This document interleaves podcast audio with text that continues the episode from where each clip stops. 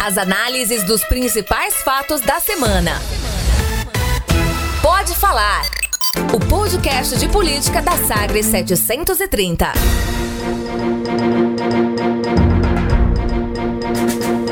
Na edição número 43 do podcast Pode Falar, o primeiro podcast de política do estado de Goiás, pela Sagres 730, eu, Rubens Salomão, jornalista, apresentador aqui do programa Manhã Sagres, de segunda a sexta, das 7 às 10 da manhã, e Cileide Alves, jornalista, minha companheira de Manhã Sagres, chegando para mais uma edição, já a 43, Cileide, do nosso primeiro podcast política aqui de Goiás. Tudo bem?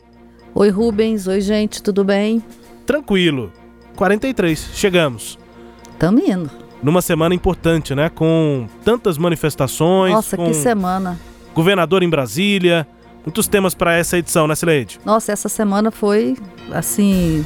Aliás, tá difícil a gente falar qual que é a semana mais intensa, né? A gente pensa que viveu uma semana intensa e vem uma outra. Parece que a gente tá fazendo propaganda enganosa, porque toda semana é boa, toda semana tem coisa na política que tem. O pior é que tem mesmo. Não, é impressionante isso, assim. É... A gente fica é, eu acordo de manhã e penso assim, nossa, podia não acontecer nada hoje.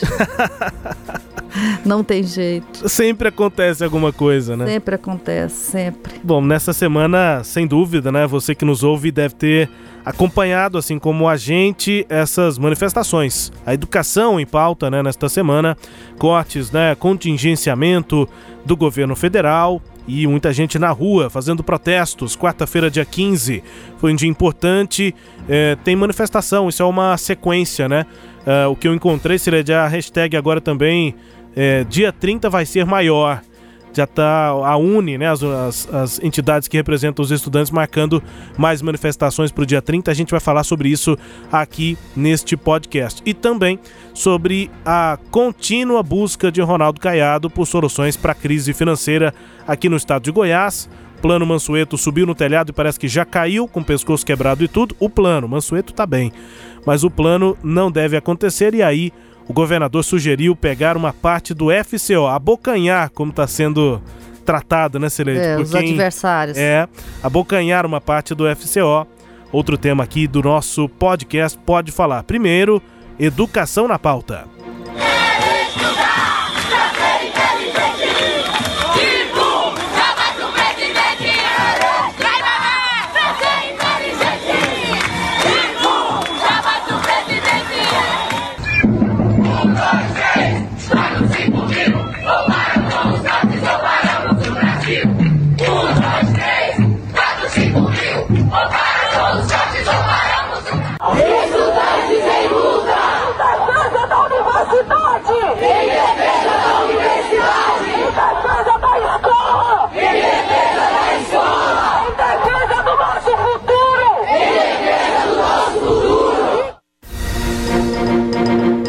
Movimento estudantil tem nova vida, Sileide, no Brasil, né?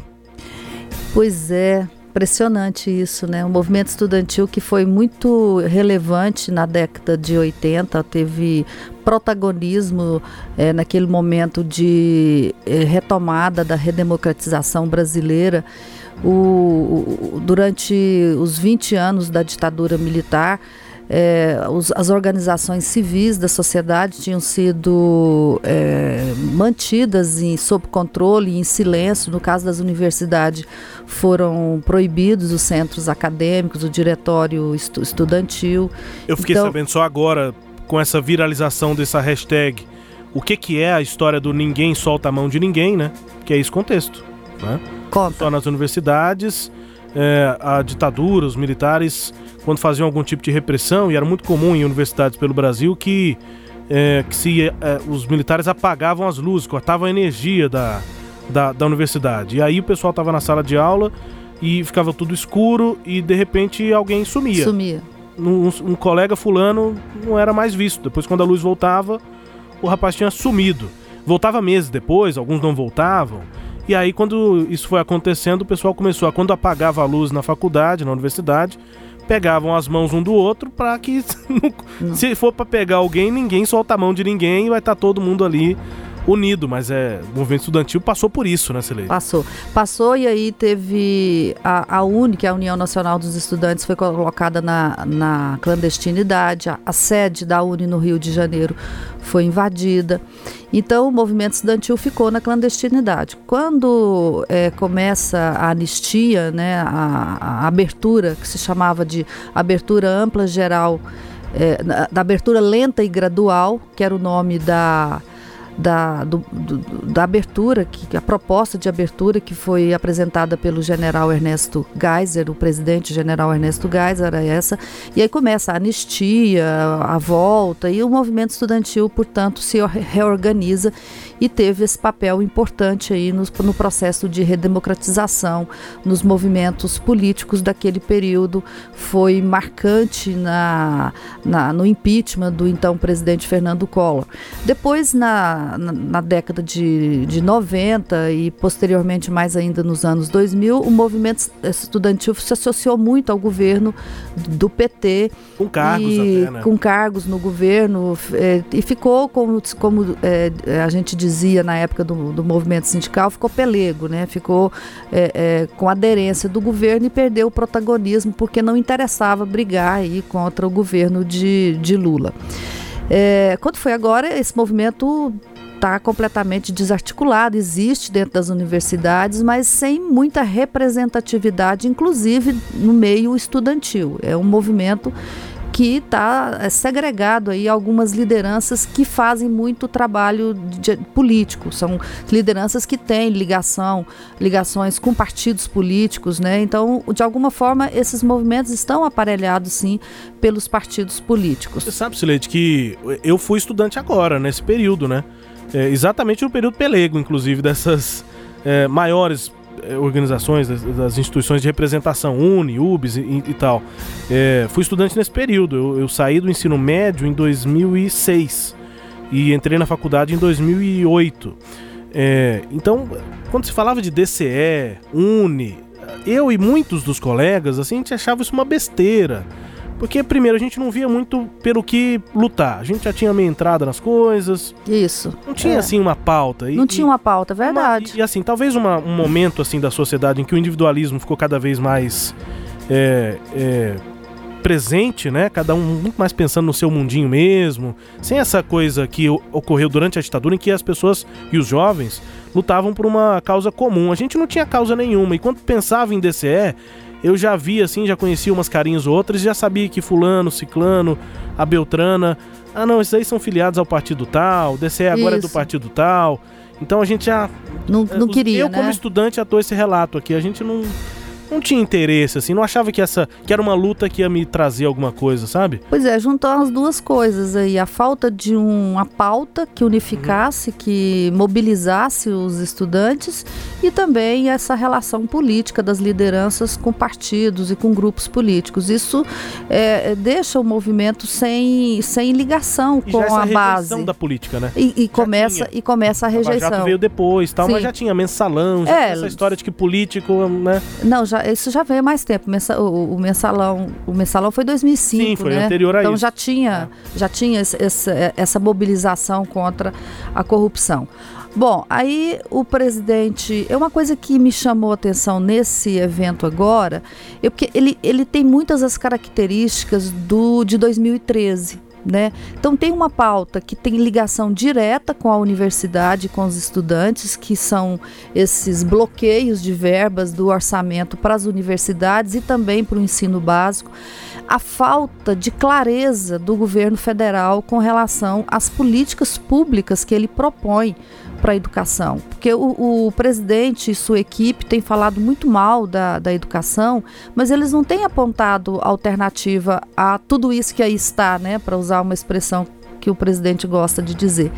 É, eu, eu também acho que há uma, um problema gravíssimo na educação brasileira, não sou só eu que acho, né? É real, existe. Só que o, os discursos do presidente da República, ele não consegue é, isolar as pessoas, ele trata todo mundo mal, como se a culpa fosse de cada estudante. Ele tem essa característica. E ofende pessoalmente. E ofende pessoalmente as, as, as pessoas. Ele, ele agride, ele fala: esses meninos não sabem tabuada, não sabem quanto que é 7 vezes 8, quer dizer, a régua de medir do presidente é 7 vezes 8, é, né? Não sabe a fórmula da água, não sabe uma regra de 3. Então ele ofende as pessoas. E os meninos, obviamente, eles não se sentem assim. Né? Ah. Então aquilo vira, vira do presidente contra as pessoas.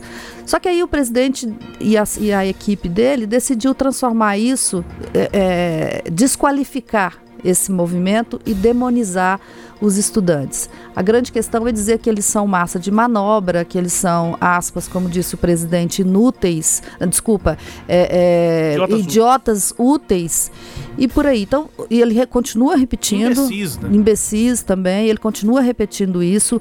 Hoje, sexta-feira, dois dias depois dos protestos, ele publicou nas redes sociais um, um, um, um, vídeo do governador Ronaldo Caiado, quando ele era senador ainda. De, de, nesse vídeo, o, o, o, então senador fala do corte de recursos para a educação, ou do bloqueio, como prefere o presidente, e acusa o governo de, em vez de, enquanto cortava recursos, é, destinava 50 bilhões de empréstimos, empréstimos para países que eles chamam, que o, que o Bolsonaro chama de ditadura amiga do governo federal, tipo República Dominicana, Venezuela, entre outros. Aí ele usou esse vídeo para dizer, mais uma vez, que já teve contingenciamento antes e que quem está fazendo isso hoje é político porque não fez no passado, na época que houve os contingenciamentos nos governos petistas, e está fazendo agora por questão política, que, porque o que as pessoas, é, é, o que esse grupo, o que essa, o que essa multidão que foi para a rua quer é Lula livre.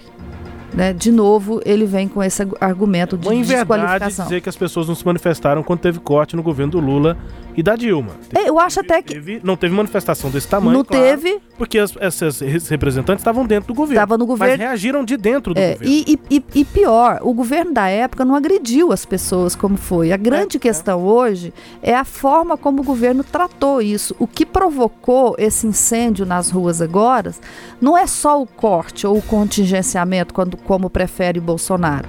É a forma como o governo está tratando a educação. Nós estamos há cinco meses da posse, dois ministros é, o, o, quarto presidente do INEP, ontem o, o, presidente do INEP foi demitido, é o quarto, vai assumir, hoje foi indicado o, o, substituto, né, o novo presidente, que é um técnico da Casa Civil, um servidor de carreira do governo federal. Então ele é o quarto. agora as inscrições. Hoje, Enem, hoje é o último dia, né? Da, estão tendo que estão se, se preparando. Né? Então assim há uma insegurança total em relação à educação e para completar esse, esse, essa relação é, é, agressiva agressiva do governo e especialmente do ministro e do presidente com os estudantes e os professores. Então eles é que estão estimulando.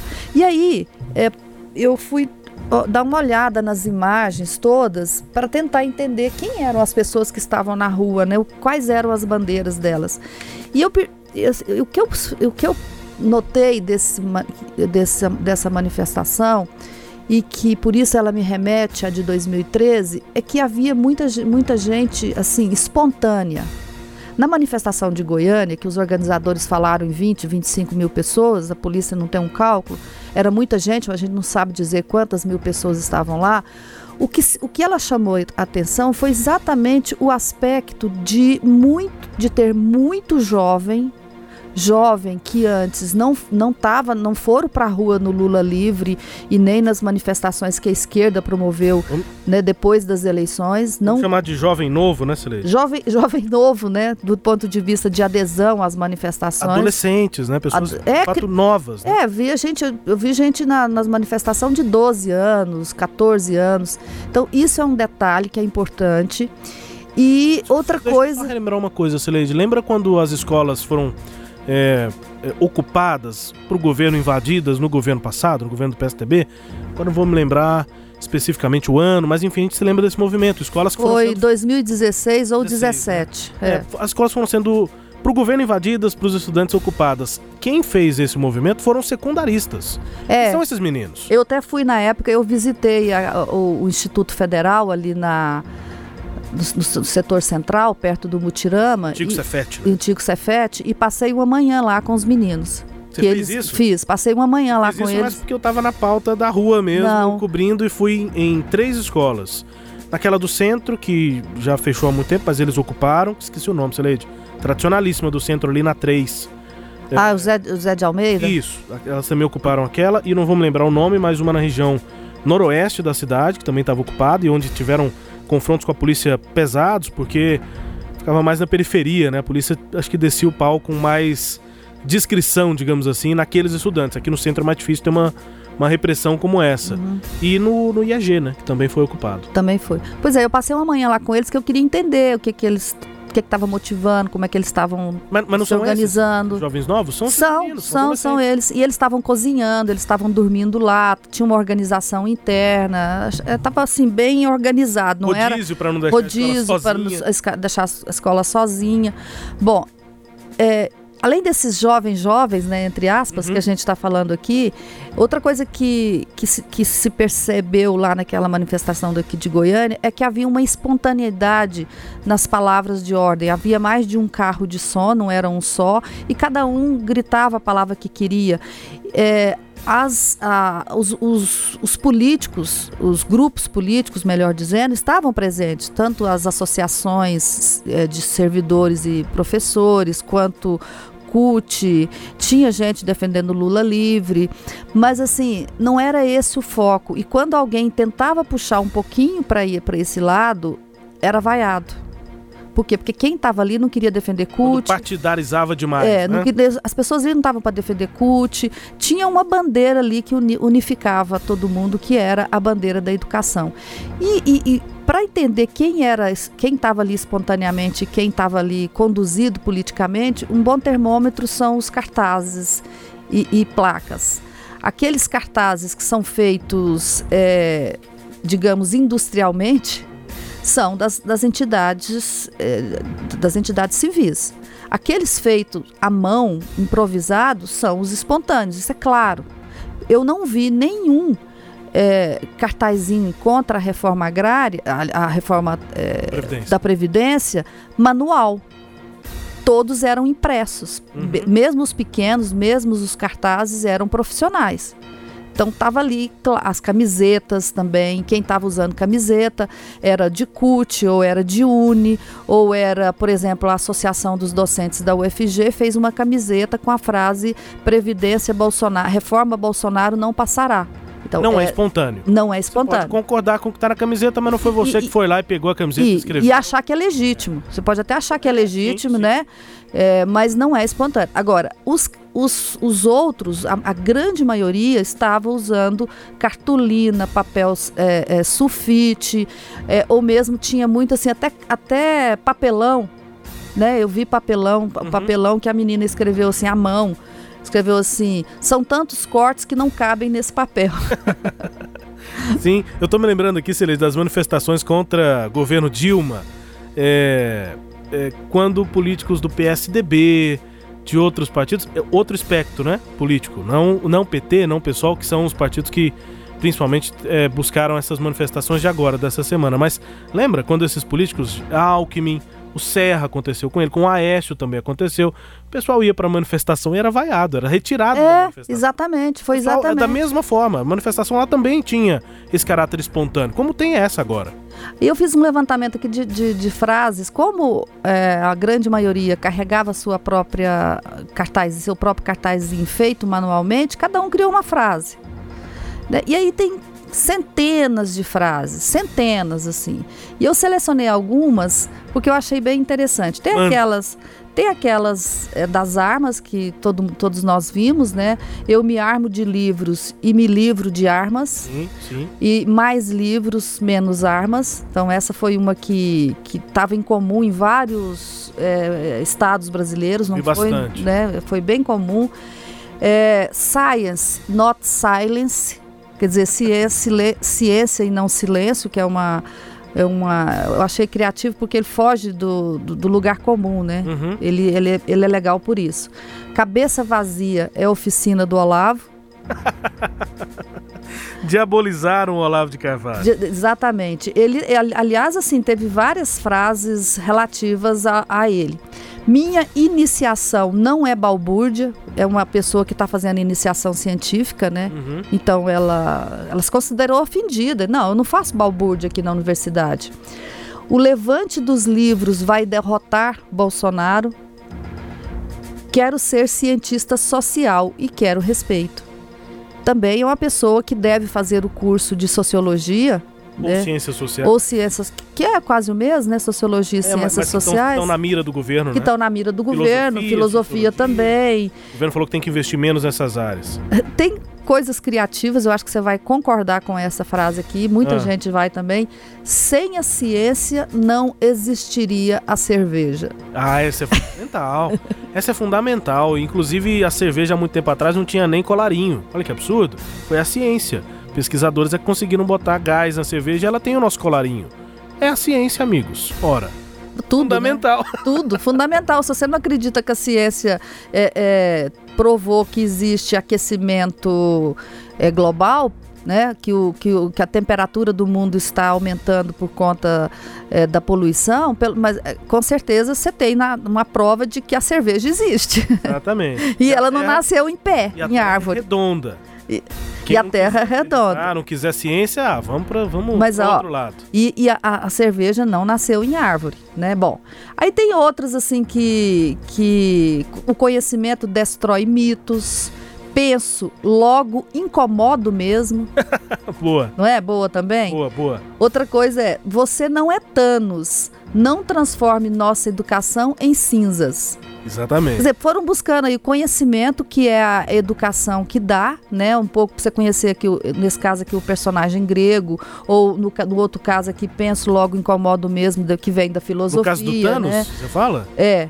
E é o Vingadores, né, Do, Silei? do- ah, do Vingadores também, É. né? Pois é, aí no caso do Vingadores, tem, além desse aqui, tem mais outro. Tem, Hum. no, no Vingadores não, da cultura pop, Sim. melhor dizendo. Tá. Tem aqui, Arya Stark não permitiria isso. Arya Stark, sim. é Game of Thrones, né? Game of Thrones. Exatamente. Ela. Ou spoiler, ela matou o vilão. Enfim. Pois é, mas todo mundo já sabe, né? Quem é.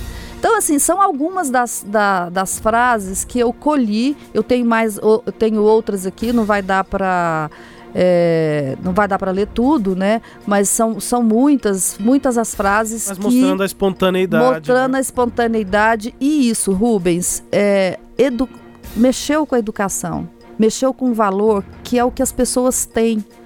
Um pai, de- um pai de, de, de família, um, um adolescente, um jovem que está na escola, ele sabe quão importante é a educação para a vida dele.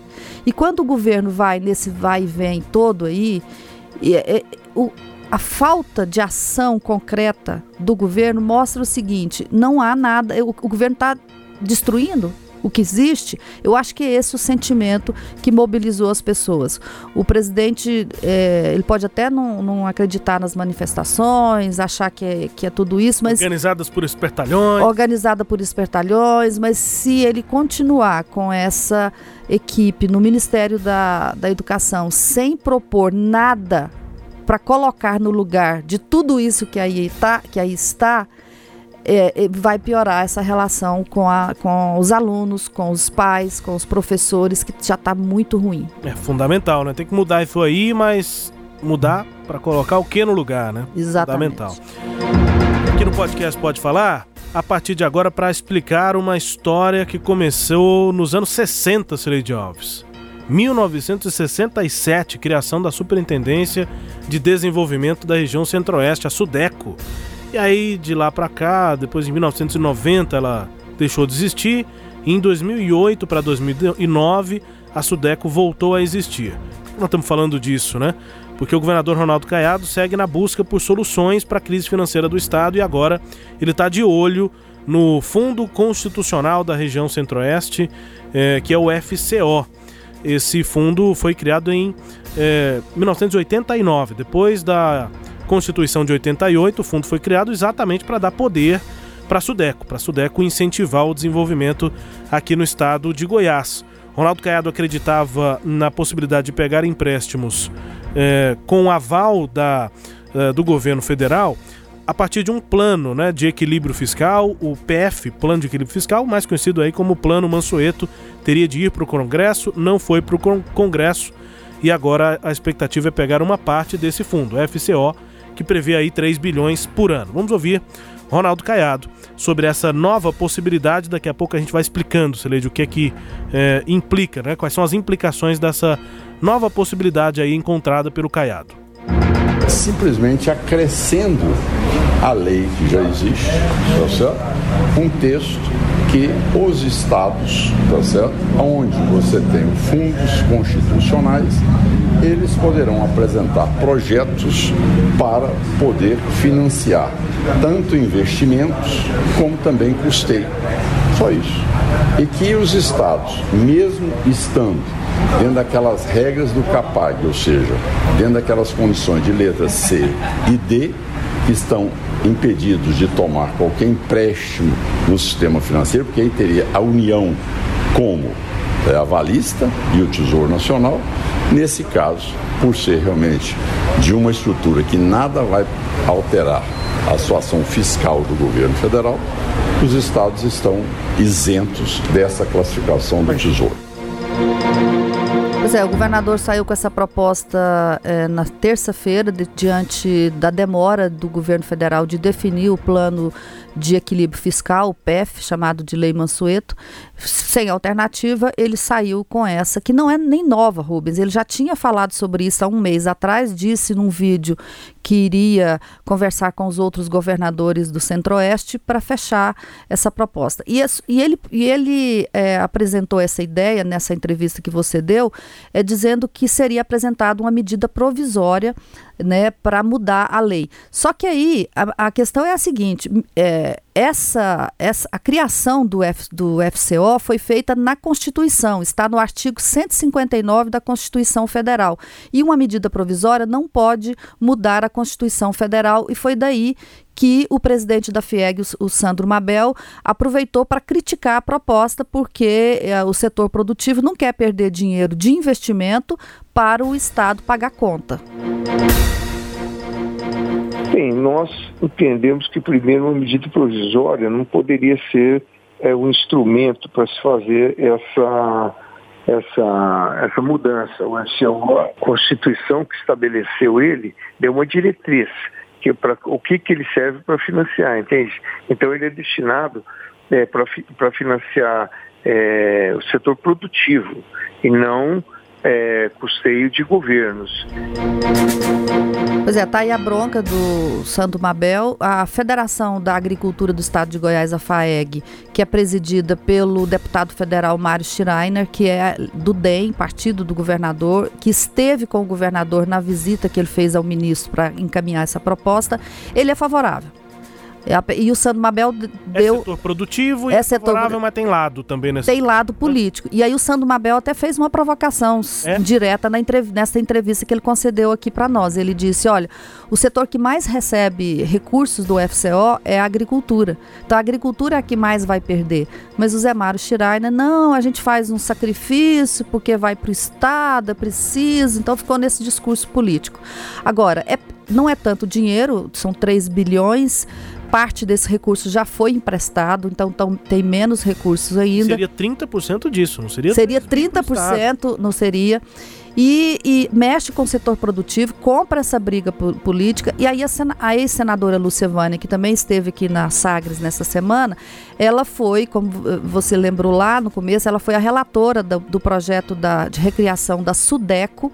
E a senadora, ela acha que a proposta do governo não, não devia ser essa, tem que ser outra. Existe um outro fundo. Criado? Criado. iniciativa dela também. É, que é o Fundo de Desenvolvimento do Centro-Oeste, que é o FDCO que tem, é, que poderia ser usado para essa é, é, é, iniciativa aí do governador. Mas depois que nós criamos o FDCO, que é o investimento em infraestrutura, eu entendia que esse projeto para tirar uma parte do FCO não seria necessário. É para setor privado. Isso, para o governo. Pode fazer parceria público-privada É, também. Eu acredito que o FDCO como ele é um recurso orçamentário, como então o, ele não é constituição. Ele não é constitucional. Ele, ele é, é, uma um lei orçamentário, é uma lei, me parece que é uma lei ordinária.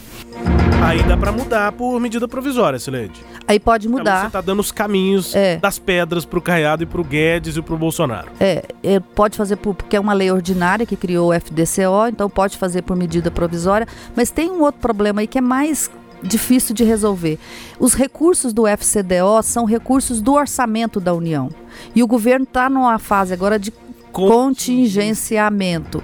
Então, onde o governo conseguiria recursos. Aliás, o governo vai ter que mexer no orçamento atual, porque como a, a, expectativa de receita caiu, o governo vai ter que cortar coisa de 20, 200 milhões, me parece, desse orçamento, ou 200 bilhões, no, números eu, eu não... A, acho que são 10 bilhões 10. Bom, eu no número, o número são a, a, redução na expectativa do PIB, né? Do, do PIB, Isso, é, e da receita. 10 bilhões é, e da receita, ele vai ter que fazer um corte grande, né, é. por conta da queda da receita. Então, o governo nessa situação de contingenciamento vai ter que cortar no orçamento. E aí vai tirar um recurso para salvar o estado de Goiás? Não sei. Então teria essa outra dificuldade. Mas a, a, a ex-senadora falou para gente que, como o Ronaldo Caiado tem boa, é, é, articu, bom trânsito em Brasília, quem sabe ele consiga. Ainda isso para ele não, não, deu muito resultado, né, Rubens? O governador passou essa semana em Brasília, praticamente, chegou lá na segunda noite, ficou lá até, até quinta-feira. É, ele já esteve com o presidente umas três ou quatro vezes, que eu me lembra, me lembre. N não é qualquer pessoa que chega não lá é, eu... e, e tem uma reunião aqui, outra ali, e fala assim: vamos falar com o Paulo Guedes? Vamos. E aí no final da noite, no início da noite, né? Oito da noite mais ou menos, ele vai lá e conversa com o Paulo Guedes. Tem trânsito mesmo. É, e ele chegou, começou amanhã numa reunião com o Onix Lorenzoni, a, falou com o presidente Bolsonaro e terminou com o Paulo Guedes no, fim, no, no começo da do, noite. Do Bolsonaro, assim, no peito do No peito Caiado, dele. Né? É. Então, assim, ele, ele, ele teve muitos encontros com, com, com o Caiado, mas até agora a produtividade desses encontros ainda é baixa. Então, eu não sei como é que o governador conseguiria recursos orçamentários para colocar no, no Fundo de Desenvolvimento do Centro-Oeste, o FDCO. Pois é, o o, governador, na minha opinião, se ele está, por enquanto, só transitando em Goiânia, em, em, em, Brasília. Ele tem um ótimo trânsito, mas continua lá transitando. De um lado para um outro. outro é. Tem gente que fala, tem é. deputados que falam que ele está perambulando por Brasília, é. mas que não está efetivamente resolvendo os problemas do Estado, que não são simples de se resolver. Não, é não fato. são, não são simples. Mas, mas, o governador optou, foi uma escolha política dele, não sei se havia outra, mas ele, tá, ele escolheu Brasília como a tábua de salvação do governo é dele. E até agora essa tábua não foi estendida para ele. É isso. A gente segue acompanhando aqui no podcast. Pode falar, o primeiro podcast de política do estado de Goiás. A gente volta já no 44. Daqui a pouquinho já chega, Sileide. Semana passa rápido, até com esse tanto de coisa que acontece, rapidinho a gente já tá aqui de novo. Com certeza. Um grande abraço a todos e até a próxima semana. Obrigado aqui pela companhia, sempre conversando com a gente também pelas plataformas aqui da Sagres 730. Continue conectado conosco. Até a próxima edição. Você ouviu? Pode falar o podcast de política da Sagres 730. Uma análise de credibilidade a cada edição.